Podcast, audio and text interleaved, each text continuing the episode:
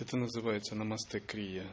То есть складывая ладони, замыкаем правый и левый каналы, смотрим в пространство перед собой, входим в созерцание без оценок и расслабляемся, отпускаем себя. И когда отпускаем себя, впускаем в себе импульс ануграхи. И вот на уровне сердца держим, именно это происходит. И погружаемся в состояние недвойственности и самоотдачи. И затем приступаем к гуру-йоге. Визуализируем в центре груди пятицветный ом. И с первым ом выпускаем свет наружу. Обращаясь к линии передачи, к дататрие, с просьбой активировать их мудрость. Второй ом, значит, мы выполняем поглощение, то есть мы вбираем их мудрость, получаем их ануграху. А на третий ом их сила благословения растворяет наше тело, и мы представляем, как мы погружаемся в пространство света и входим в еще более глубокое созерцание. Вот так мы всегда выполняем эту практику. То есть это средство объединения с Дататреей, с Абсолютом и своим Высшим Я, Садгуру в своем сердце. О.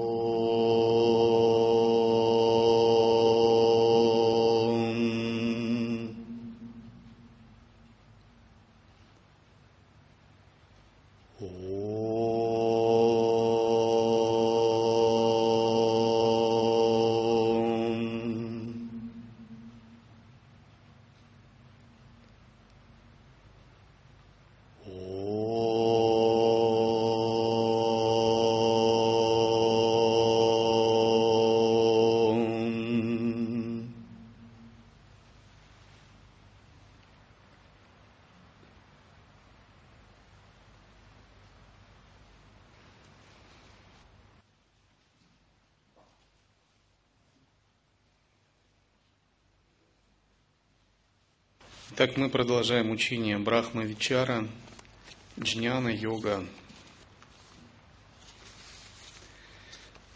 Тот, кто практикует Брахма Вичару, означает йог, садху, который исследует абсолют. Брахма означает абсолют, Вичара есть исследование, проникновение. Есть два главных вида Вичары – Бахир-вичара и Антар-вичара. Бахир-вичара связана с исследованием явлений внешнего мира.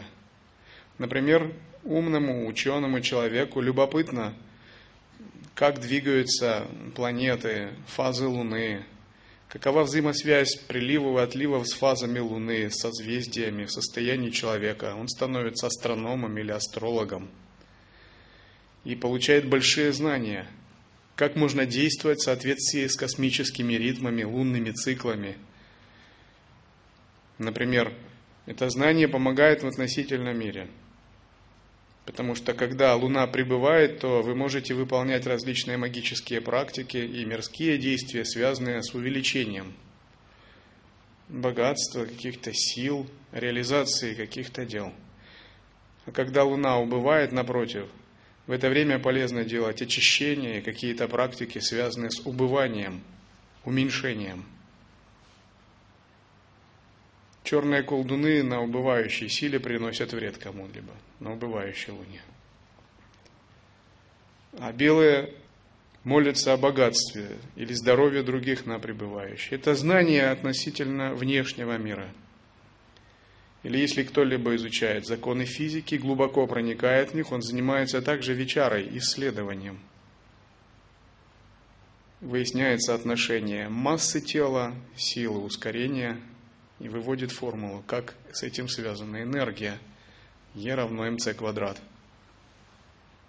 Все это виды так называемой мирской вечары, бахир вечары – Однако есть более высокая вечара, о которой говорят святые. Она называется антар-вечара. То есть это внутреннее самоисследование. Если Бахир-вечара дает некоторое понимание явлений этого мира, но она не устраняет сущностное заблуждение. Она помогает немного лучше устроиться в сансаре. Например, мобильная связь, интернет, GPS-навигация, спутники и полеты в космос, телемедицина, нанотехнологии – это следствие Бахер-Вичары, предпринятого исследования явлений этого мира. Если бы человек этого не делал, не прилагал силу разума, он до сих пор жил бы на животном пещерном уровне – Однако, как мы видим, внешняя вечара ничем не помогла в плане счастья человеку, поиска смысла жизни. И спустя много тысяч лет никакие ухищрения материального мира или новые технологии, или знания законов физики, математики, биологии никак не помогают человеку в духовном плане развития. Потому что он не предпринимает внутренний поиск, атма-вичару. И внутренняя практика антар-вичары делится на две части. Это атма-вичара и брахма-вичара. Благодаря этой вичаре мы не получим особо материальных благ. Хотя если человек, обладающий мудростью, захочет, он всегда их получит. Однако это не является его приоритетом. Благодаря этим двум видам вичары мы обнаруживаем смысл своей жизни, свою подлинную сущность. И понимаем, что наша цель – это познание Бога, обретение джняны. В Атмавичаре мы концентрируемся на чувстве «я» и занимаемся исследованием себя, своей природной сущности, природы ума. В Брахмавичаре мы концентрируемся на Абсолюте, размышляем о Боге – И джняни – это тот, который все время думает о Боге, непрерывно на нем концентрируется. И тело джняни или цвет его лица могут быть разные, но свойства всех джняни одинаковы в Америке, в России, в Индии, на небесах Индры. Они всегда погружены в размышления об Абсолюте. Практиковать лай-йогу означает – всегда быть погруженным в размышления об Абсолюте.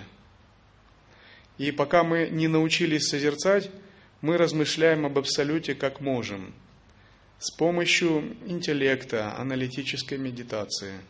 Это называется манана, то есть это на уровне ума.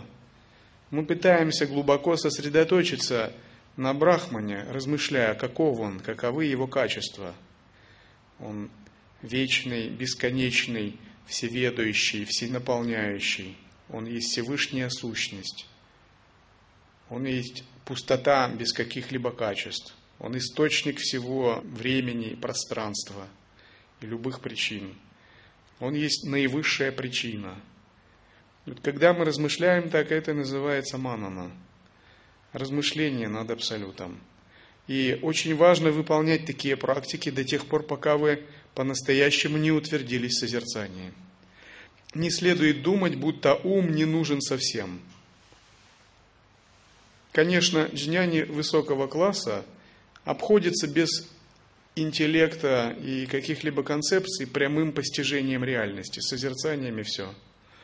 Но, может быть, это не про нас пока еще.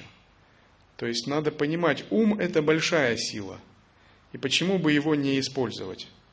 Надо научить его служить а, своей духовной практике. И когда ум думает о мирских желаниях, мы видим, какая у него большая сила. Когда он отвлекается, мы тоже видим. Значит, надо попробовать использовать его на благо духовного освобождения. И предварительная практика печары заключается в том, чтобы размышлять об Абсолюте, о Брахмане – и когда мы размышляем об абсолюте, возникает пхава.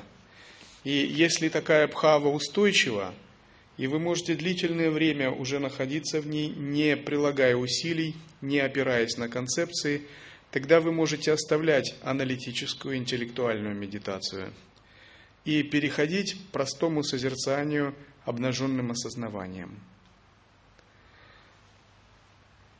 Бывает так, что люди э, пытаются только созерцать, но не задействуют свой ум, и тогда их созерцание слабое.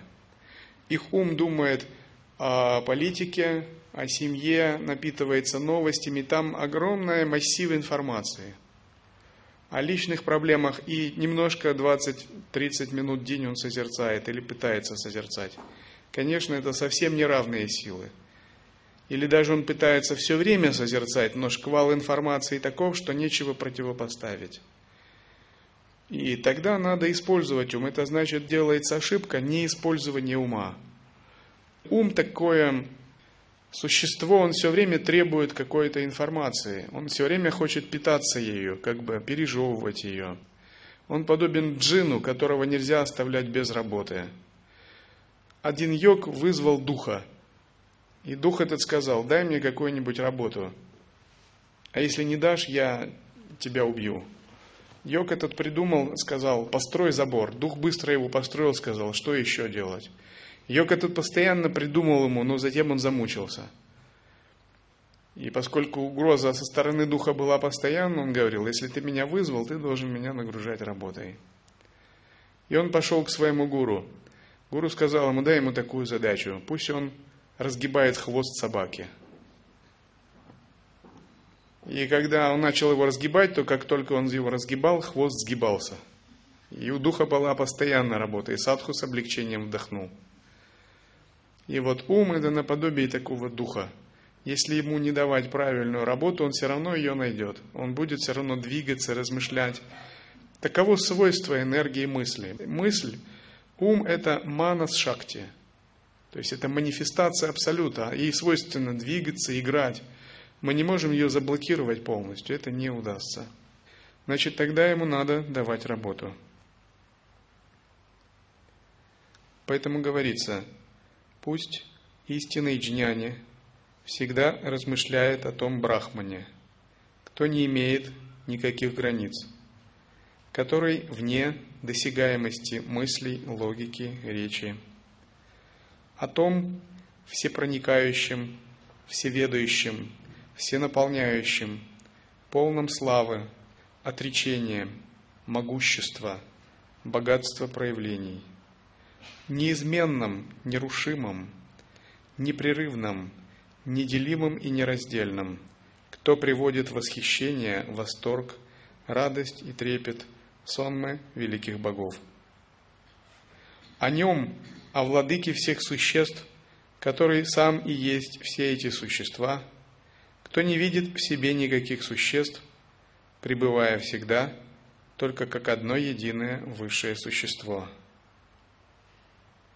О том, кто есть поддержка и основание всего, о скрытом, невидимом фоне всего бытия, кто есть поддержка всего, об источнике всякой жизни – первичном начале, первопричине, источнике всех причин, о том, кто сам вне хаоса и порядка, будучи их источником, кто сам вне времени, будучи его источником, кто вне пространства, будучи Творцом пространства, кто вне Вселенной, будучи Творцом Вселенной.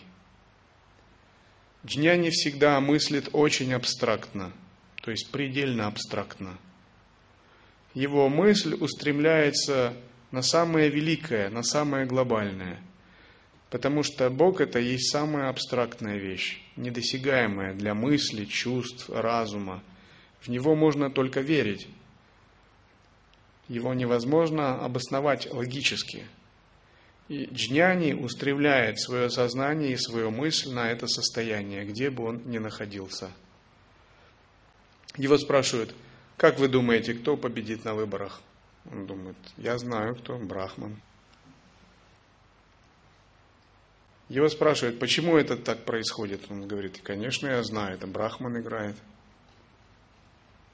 Его спрашивают, а что это за человек? Вы его знаете? Человек, конечно, знаю, его сущность это Брахман. У него на все вопросы один ответ. Потому что этот ответ отвечает на все вопросы. Этот ответ из знания сущности. Потому что истинный джняни, он не видит многообразия. Вернее, он его видит, но он на него не обращает внимания. Это многообразие не имеет никакой важности, все это не важно. Это многообразие подобно многообразию во сне. Зачем знать, что происходит в сновидениях, если можно иметь одно большое знание, что все это сон? если вам говорят, вот есть такие-то вещи во сне, есть такие-то, вы хотели бы их узнать? А вы говорите, да нет, спасибо, я знаю только, что все это сон, и мне этого знания достаточно, оно все перекрывает. Таким же образом, в сансаре есть многочисленное множество, бесчисленное множество знаний. Но самое главное знание – это знание Брахмана. Если вы утверждаетесь в этом знании, это знание самое высшее. Ничто больше в сансаре не может вас околдовать, смутить, вывести из равновесия, очаровать. Само это знание будет насыщать вас высшими трансцендентными знаниями, приходя изнутри. И вам не надо будет уже обращаться к книгам, к чьим-то мыслям, словам. Это знание будет происходить изнутри как ясность, внутренняя ясность или яснознание, позволяющее безупречно понимать все явления, как сансары, так и трансцендентного мира.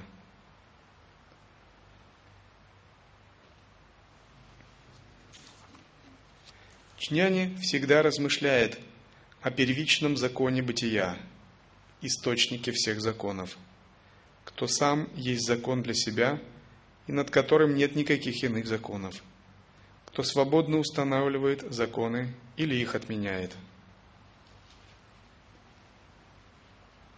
Он размышляет о том, кто всегда безличен, будучи источником всякой личности, безобразен, будучи источником всех образов, безымянен, будучи источником всех имен, бесформенен, являясь источником всех форм. Истинный джняни никогда не позволит себе увлечься чем-то сиюминутным, временным, сансарным, отождествленным с именем или формой, потому что он знает, что цена всему этому – это иллюзия – если ты привязываешься к этому, ты утрачиваешь самое высшее, утрачиваешь знание вечного, абсолютного. И даже когда он разговаривает, ходит, ест или оперирует относительными вещами, главная часть его души сосредоточена на абсолютном. В этом основное отличие джняни от аджняни. У аджняни главная часть его души сосредоточена на реалиях относительного мира – Поэтому э, вещи относительного мира сильно смущают душу аджняни. Он постоянно пребывает в каких-то заблуждениях и в разных состояниях, поскольку сама сансара постоянно меняется. Но джняни обосновался в таком центре, который не изменен. Ни время над ним не властно, ни события в пространстве – Джняни размышляет об изначальном духе, свободном от майи, свободном от нечистоты иллюзии, о вечно чистом, незапятнанном источнике, основе и причины всякой чистоты, о том, что не разделяется на чистое и нечистое, даже в малейшей степени, являясь их сутью.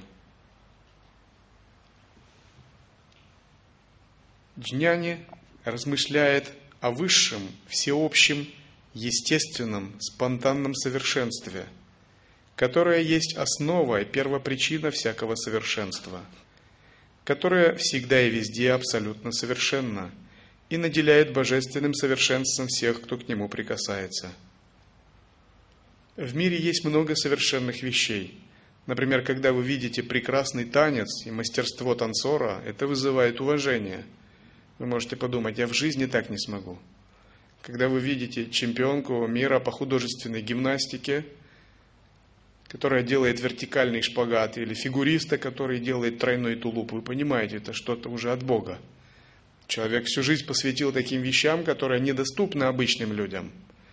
И когда вы видите мастера боевых искусств, виртуозно владеющего своим телом, это тоже вызывает восхищение – когда вы слышите прекрасную музыку, произведение искусства, или видите прекрасные картины или украшения, все это различные проявления божественного совершенства. Это не из мира людей, не из этого мира. Поэтому все шедевры так высоко ценятся. Художник, музыкант, танцор, писатель или поэт сначала получает часть ануграхи, вдохновения от высших измерений. Иногда от Апсар, иногда от Гандхарвов, иногда из Индралоки, а затем это передает в этот мир. Все это проявление божественного совершенства – когда мы видим что-то совершенное, это означает, что в нем есть равновесие вселенских энергий, принципов, сам йога. И это равновесие привнесено в мир людей. И оно обладает силой менять сознание, давать даршан. Но все эти виды совершенства есть выражение какого-то великого совершенства, всеобщего изначального принципа – и изначальный принцип совершенства – это брахман, потому что сам брахман воплощает в себе все виды совершенства. И джняни, когда видит проявление совершенства в этом мире, он не очаровывается этими относительными совершенствами, он сразу проникает в их суть и видит абсолютное совершенство. Джняни всегда размышляет о том, что есть Всевышняя вершина, пик и апогей всего, что выше всех богов, мудрецов и царей, будучи их целью, что есть сердце мироздания, выше которого нет ничего, кто является основой, сутью и причиной любого возвышения.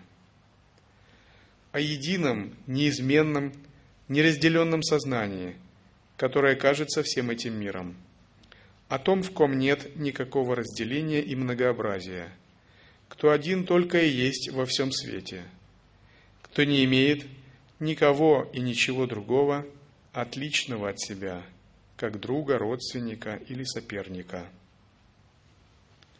Если вы выполняете хотя бы трехдневный ретрит по аналитической медитации на темы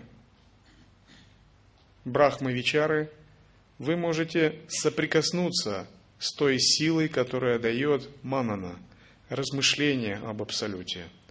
У вас появится много знания, как будто откроется новое видение мира. И вы увидите, как мало вы уделяли внимания тому, чему надо уделять очень много внимания. Абсолюту надо уделять очень много внимания. Брахману надо уделять очень много внимания – а если в идеале, то все внимание, какое есть. Святые – это те, которые уделяют Абсолюту все внимание, какое у них есть. А на этот мир оставляет только часть сознания, которая позволяет им адекватно функционировать. Поскольку ум святых очень сильный, этой части сознания хватает им на то, чтобы успешно решать задачи этого мира. Но 95% внимания святых уделяется Абсолюту. Обычный человек уделяет абсолюту внимания 0%, 1%, 3%, 5%. А тот, кто считает себя продвинутым, уделяет, может быть, 10%. Все остальное время уделяется иллюзии, сансаре. 80% или 90%. Если мы хотим идти к просветлению, к джняне, нам надо менять это соотношение – и когда мы выполняем манану, это соотношение начинает быстро меняться. Истинный созерцатель, конечно, живет, созерцая абсолютное сознание с помощью практики обнаженного осознавания. Однако пройдет еще немало времени, когда обнаженное осознавание откроется и по-настоящему будет вас спасать. Поначалу ум очень неуверен, и он часто сбивается и колеблется. И всегда следует его поощрять и подбадривать практикой мананы, размышлением над Абсолютом и исследованием Брахмавичары.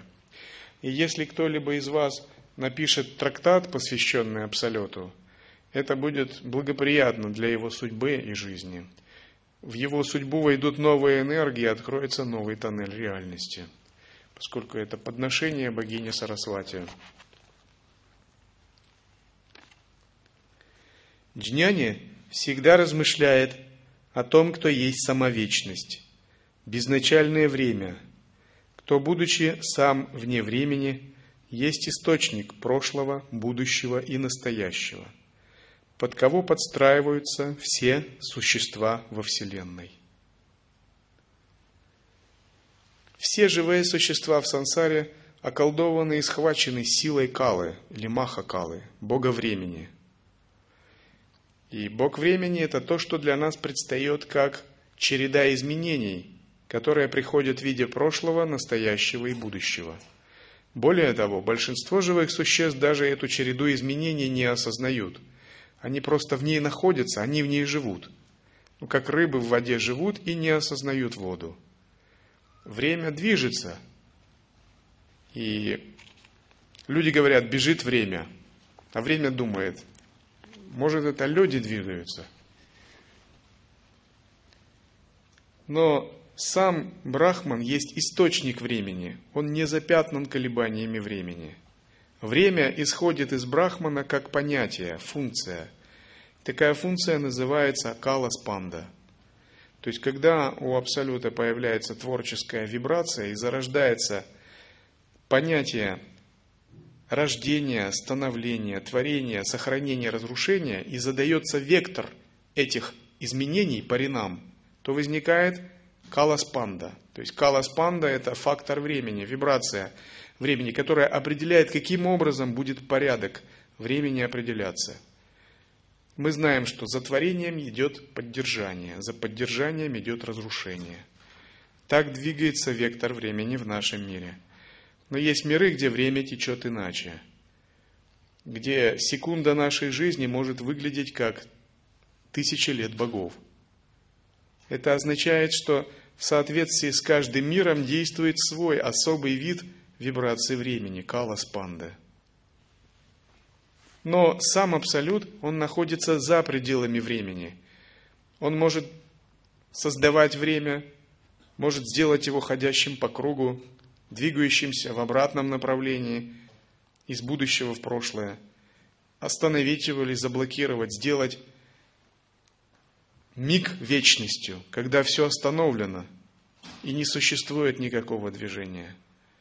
Поскольку он есть источник каласпанды, но он от нее не зависим.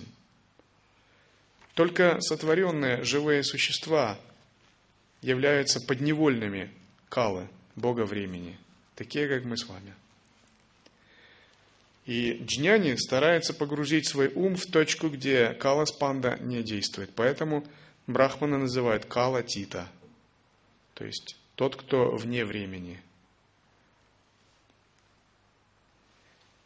Джняни всегда размышляет о том, кто есть пространство жизни, место обитания всех существ.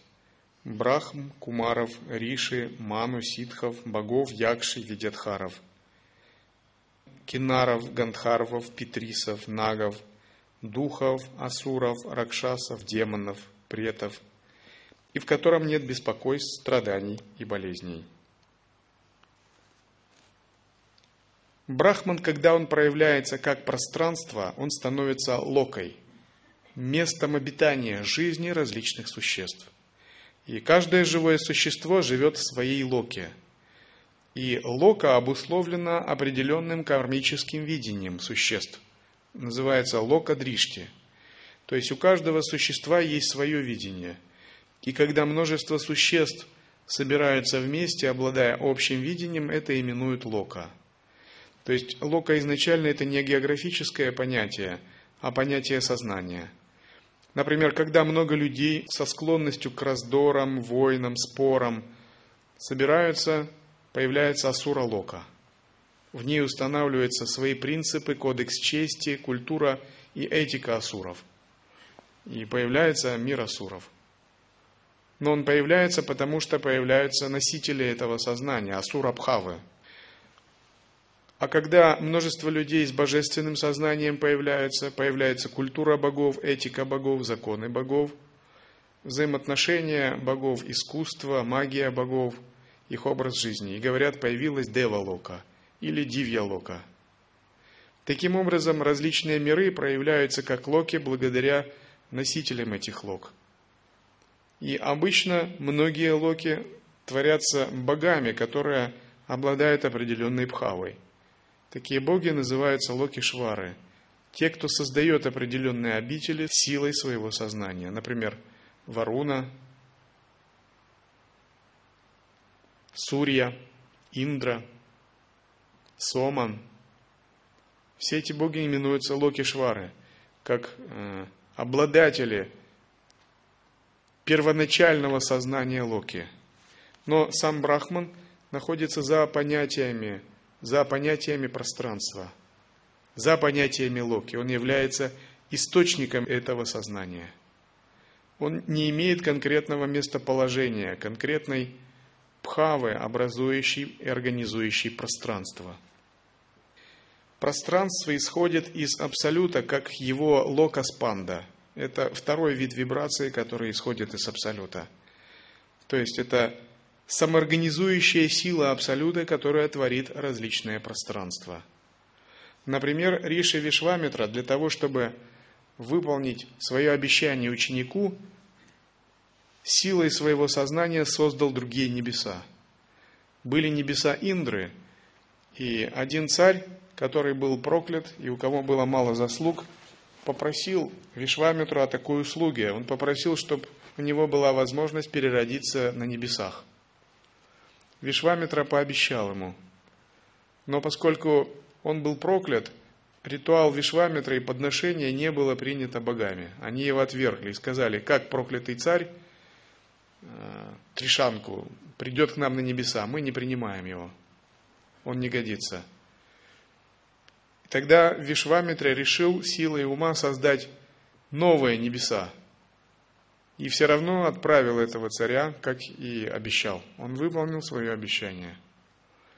Эта сила, создавать силой намерения определенные области пространства, именуется лока-шакти или лока-спанда – а сила, которая собирает всех людей вместе в одну область, называется лока-дришти, то есть кармическое видение, присущее существам с одним видением.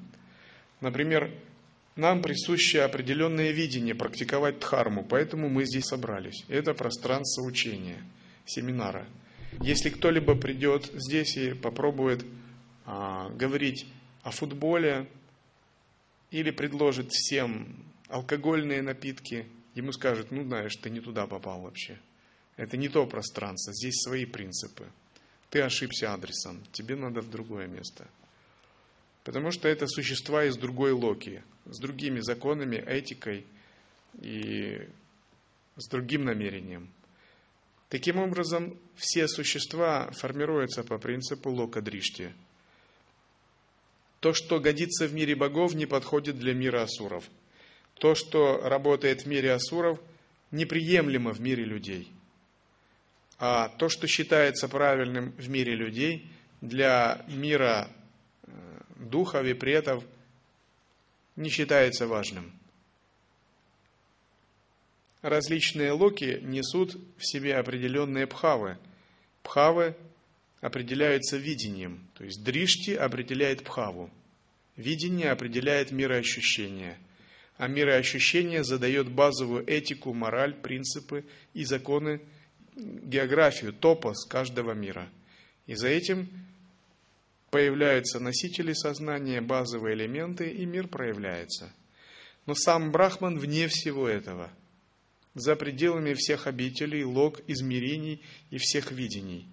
Это источник всего видения, но это не само видение. Поэтому, когда говорят – Каково видение Брахмана? Можно о нем говорить только как об источнике любого другого видения.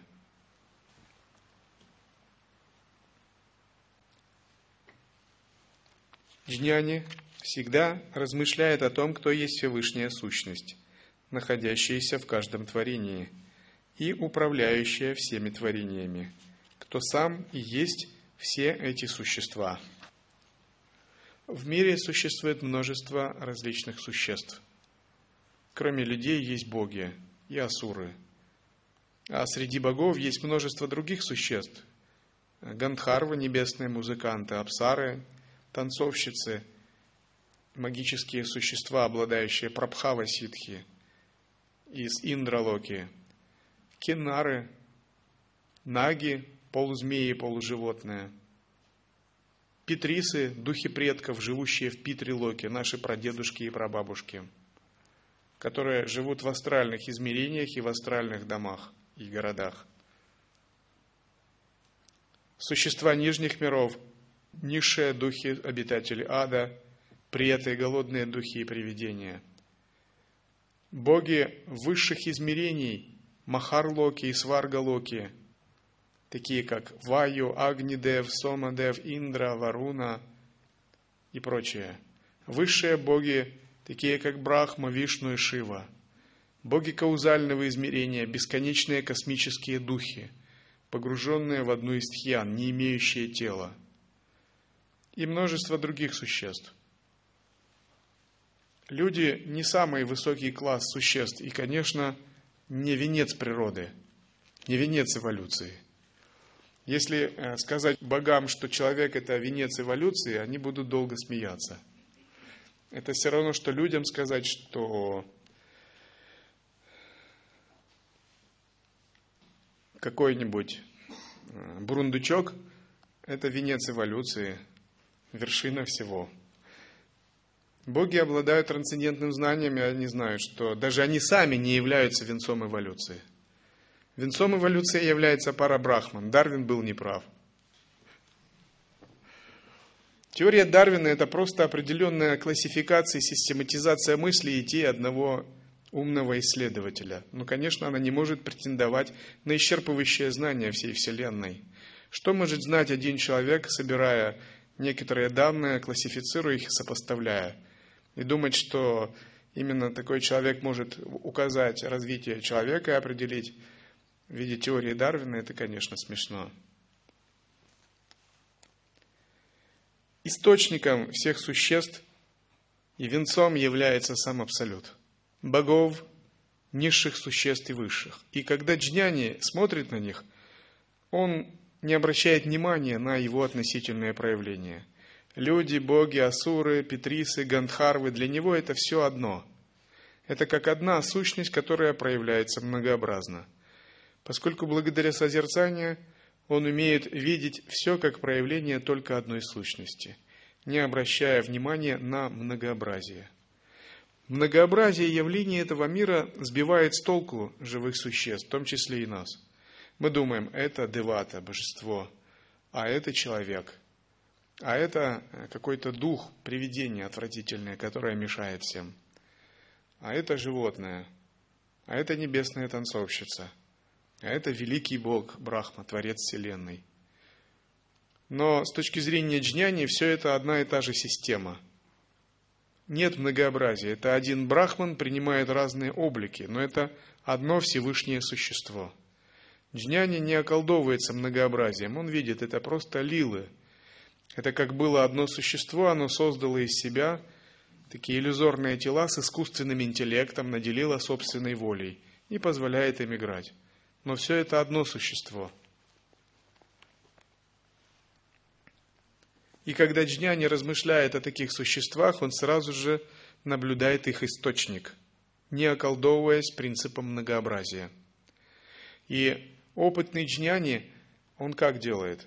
Наблюдая всех существ, он выполняет обнаженное осознавание и погружается в сахаджа татву, в естественное состояние – Немало пройдет времени, прежде чем мы по-настоящему откроем принцип естественного состояния. И тогда все происходит, минуя интеллект. Джня недостаточно сосредоточиться и погрузиться в естественное состояние. И затем воссоединить все видимое и переживаемое, богов, людей, асуров, животных в одно. Тогда он видит все их как одно, но это одно всегда играет и занимает свои места – Тогда говорят, что джняни интегрирует все переживания в естественное созерцание. Но тот, который говорит, это дух, это Бог, это человек, игнорируя, что это прежде всего брахман, тот именуется аджняни, то есть тот, который околдован многообразием. Многообразие очень сильно впечатляет нас, и не только нас, и людей впечатляет, и даже богов сансары впечатляет. Все околдованы многообразием. Но обретать джняну, идти к джняне означает уходить от видения многообразия и приходить к видению абсолютности. Это конечное знание. При этом глубина переживаний и от всего многообразия не будет потеряна, потому что джняни, созерцая Всевышнюю сущность, способен воспринимать частью своего сознания игру многообразия.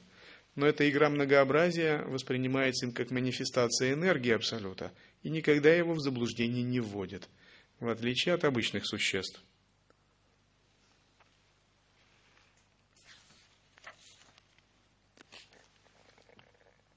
Джняни всегда размышляет о том всемогущем, кто есть абсолютная власть, кто один только и наделяет божественной властью, чью власть принимают даже самые великие и могущественные боги, творцы миров, чья власть вызывает благоговение даже у божественных царей и правителей, и чью власть никто не может оспорить или одолеть, кто есть сам сущность, фундамент и основа всякой власти. В мире существует энергия Абсолюта, называемая Айшварья Шакти. Айшварья Шакти – это энергия божественной власти. Это способность проявлять намерение и менять Вселенную силой этого намерения. И когда Ишварья проникает в более низкие измерения, она проявляется как Локишвары, как Ишвара, владыка нашей Вселенной, то есть Брахма, Творец. Как Локишвары, владыки Лок, например, Индра, Варуна, Агнидев, Сомадев, Ямад, Хармарадж и другие. То есть те, которые силой намерения создали определенную локу и контролируют ее. Ну, мирские локишвары, например, какой-либо царь или правитель. Это, например, Николай II, Людовик XVI, Наполеон, Марк Антоний, царица Савская. Все это проявление Айшвари Шакти через различные иллюзорные тела в этом мире – но где бы Айшвари Шакти не проявлялась, и кто бы не был ее носителем, это просто иллюзорное тело, через которое она транслируется.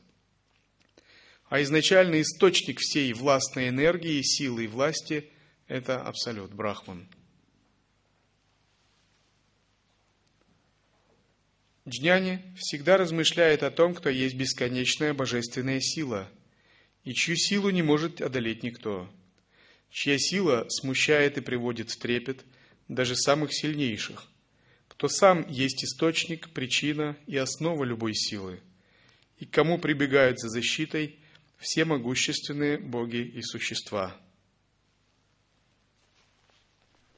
Сила в данном случае – это крия-шакти, способность творить, поддерживать, разрушать, сокрывать и проявлять божественность.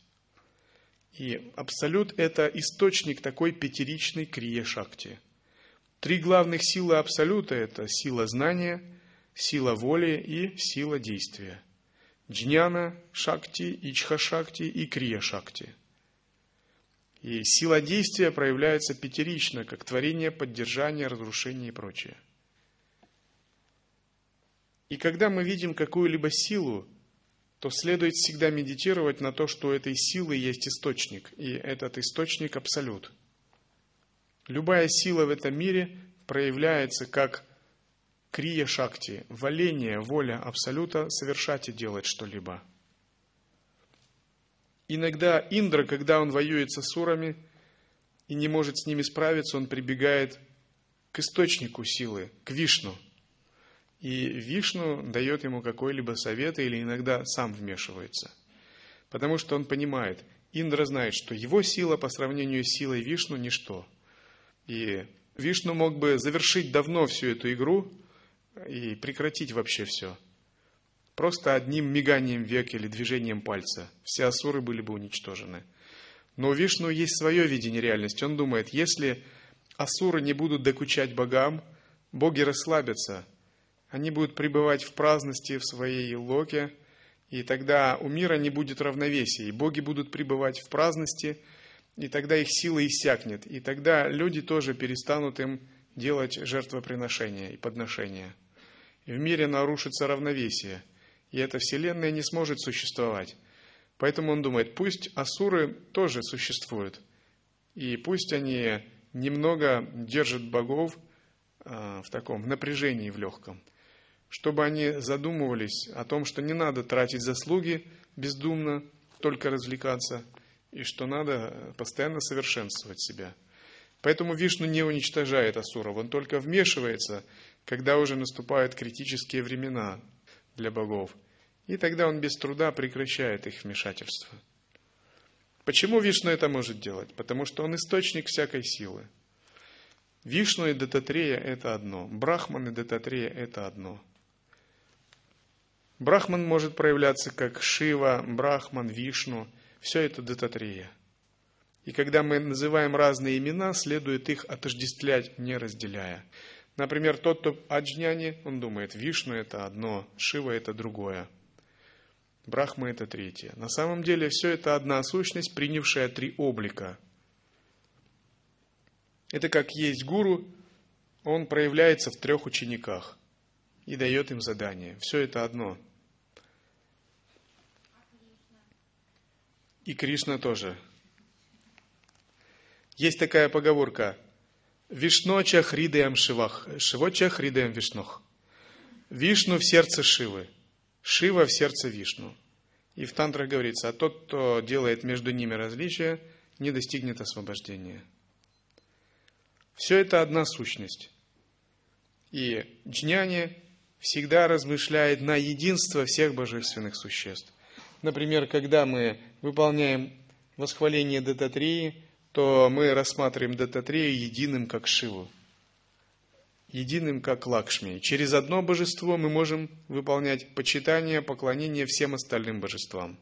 То есть это одна сущность, просто есть определенные специфические функции каждой сущности.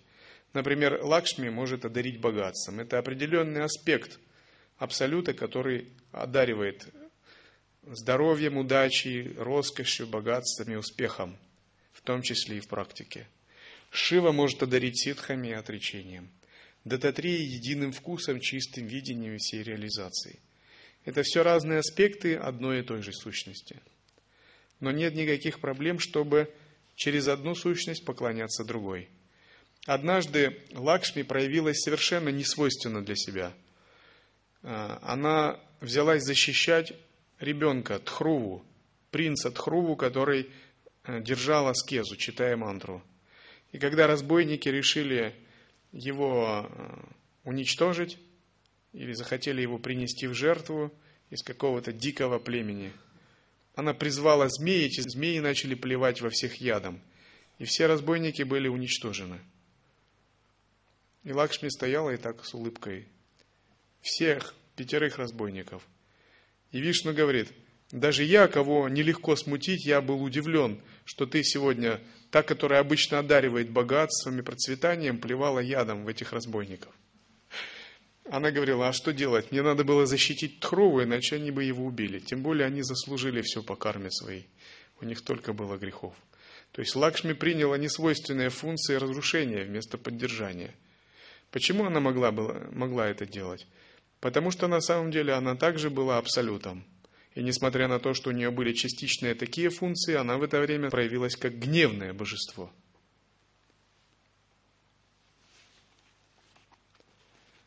И когда джняни медитирует на источник всех божественных сил и проявлений, он выполняет интеграцию, он не разделяет их от самого себя. Он не думает, я это одно, а божества другие. Он думает, все есть одна сущность, и я тоже это же самое.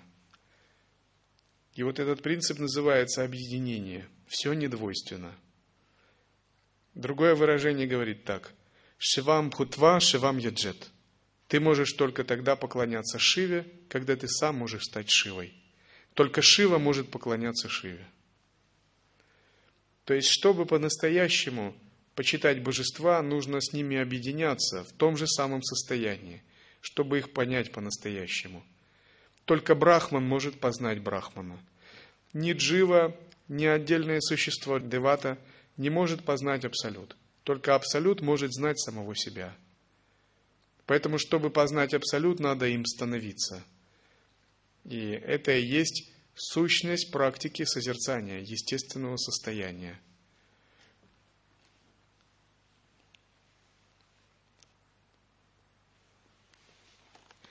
И когда джняни так размышляет, для него мир, конечно, преображается. Мир для него перестает быть тем вот хаотичным, разрозненным миром различных нечистых объектов, которые мы привыкли воспринимать. Для него мир становится чистым измерением, чистой страной, потому что джняни обладает, в отличие от аджняни, чистым видением. Чистое видение, естественно, присуще для джняни – и мы живем в сансаре, потому что у нас чистого видения или нет, или совсем мало. Джняни живет в состоянии освобождения, потому что у него ничего нет, кроме чистого видения. Что же такое чистое видение? Джняни видит всегда чистым мир, Вселенную и всех существ. Он видит все как сакральное измерение – для джняни во Вселенной нет даже мельчайшей частицы, пылинки атома, в которой бы джняни видел нечистой или небожественной. Джняни видит так, потому что живет, играя в измерении чистого видения. В мандале Всевышнего, Абсолюта, за счет своего созерцательного присутствия. Из этого измерения все явления ему видятся священными, чистыми, совершенными и полностью божественными в своей основе – и это не пафос какой-то философский, это реальное переживание, которое вы переживаете внутри своего видения. Есть такая легенда, а, среди греческих богов был такой бог, Пафос. И он появился благодаря тому, что Зевс дал ему особое благословение, что если кто-либо произносит такие пафосные речи без реального истинного содержания, то он имеет такие ситхи отобрать от него сексуальную силу. И Зевс дал, не подумав, такое благословение и распространил его на всех, в том числе и на себя. И затем многие боги начали ощущать на Олимпе последствия этого и начали думать, прежде чем говорить. То есть, если кто-то с избыточным пафосом говорил, а за этим не было реального наполнения, он раз сразу терял это. Но Джняни не живет в состоянии пафоса, то есть для него это все наполнено реально. Он видит мир так реально. Это для него видение мира так, как оно есть. В нем нет ничего искусственного, придуманного. В видении мира глазами джняни нигде нет уродства, изъянов, грязи или несовершенства. Все изначально священно, чисто, спонтанно – естественно свято по своей природе. Конечно, физические глаза джняни могут видеть окружающие его изъяны, грязь, несовершенство, уродство, но даже это все джняни видит целиком совершенным. И когда один мастер объяснял это, к нему другой человек и подошел и сказал, смотри, а вот горбун, видишь, это же уродство, как он может быть совершенным? Но Джняни сказал, ты не понимаешь, этот горбун совершенен, это совершенный горбун. Он есть воплощение самого горбатого, что есть в мире. То есть у человека были идеи о том, что это плохо, но у джняни не было идей о том, что это плохо. Это есть, потому что это есть. И в чем его несовершенство? Если Брахман решил проявиться так. То есть иногда Вишну становился карликом, Брахманом, но от этого он не терял свои совершенные качества. Он был совершенным карликом – Ваманой.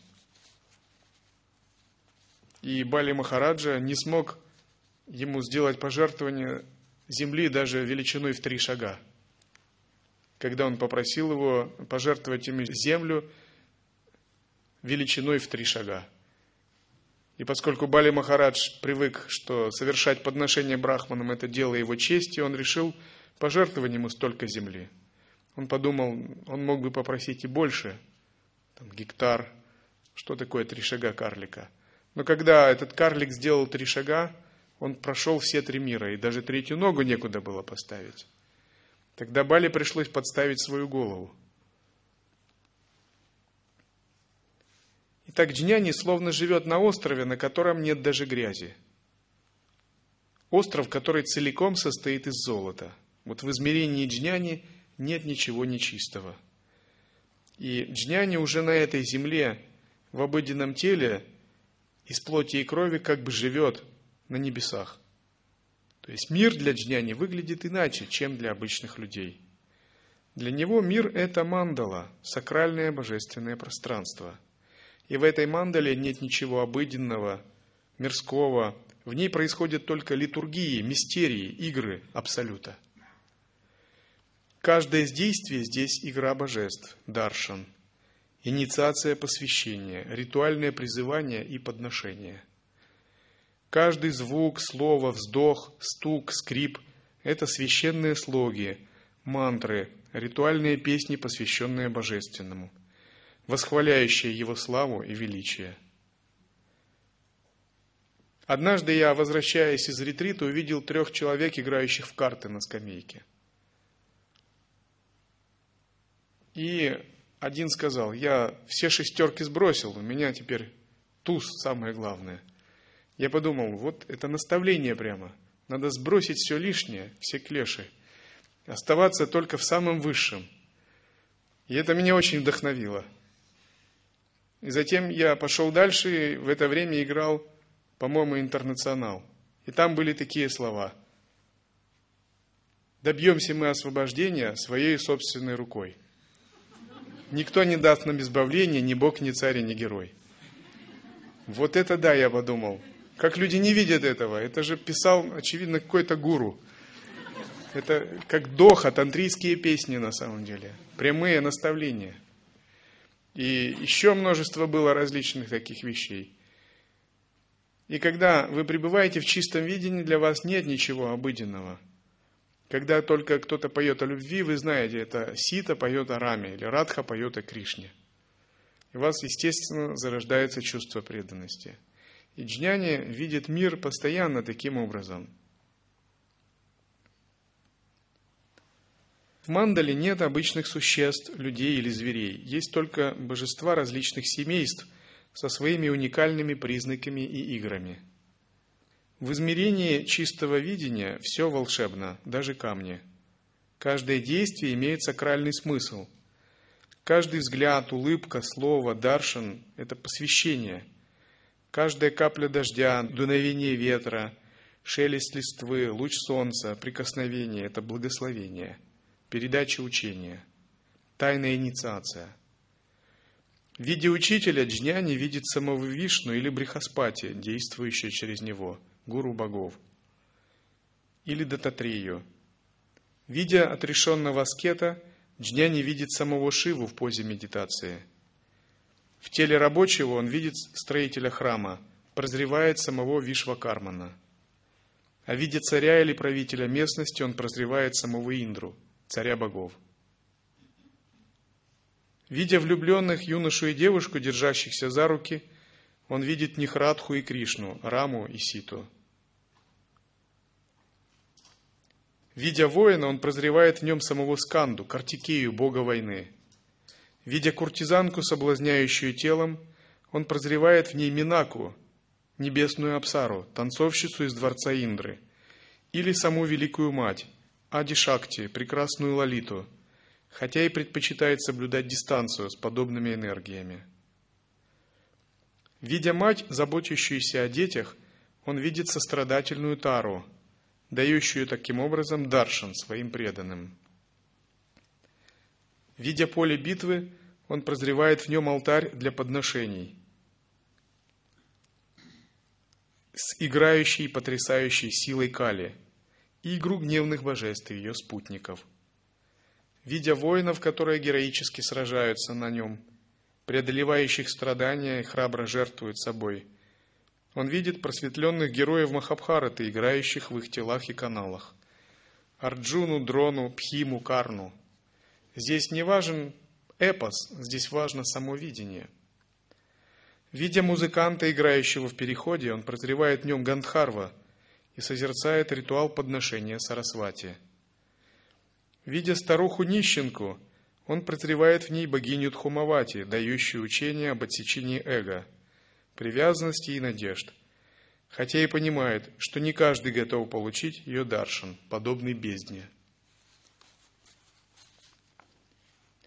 Видя успешного бизнесмена, устраивающего прием, одаренного руководителя, популярного артиста, звезду, царя, царицу, он прозревает в них блистательную лакшми – Видя школьного учителя, он прозревает саму прекрасную Сарасвати, просвещающую людей через его тело.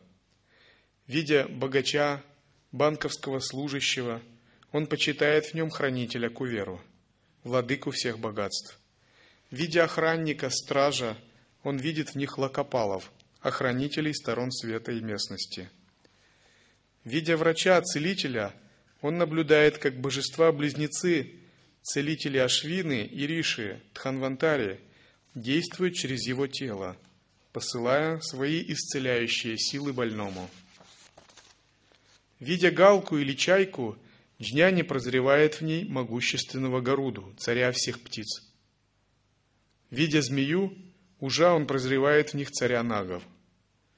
Видя дерево, одиноко стоящее в поле, он видит в нем калпа-врикшу, мистическое древо богов, исполняющее желания. Видя продавца, торгующего хлебом, он почитает в нем богиню Аннапурну, подательницу пищи. Для него каждая корова, исполняющая желания, мистическая Сурабхи и Камадхену, а каждый бык – священный Нанди.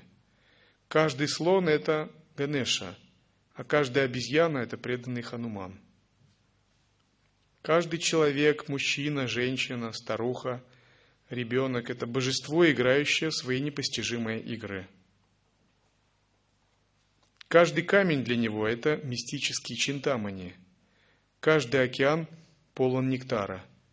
Каждая гора – это золотая меру. Каждый дом, гора, хижина, лес – это дворец божества. И в таком видении нет ничего придуманного, искусственного или сфабрикованного – это видение для жняни естественно, потому что оно так и есть в своей природе, поскольку мир изначально состоит из божественных энергий.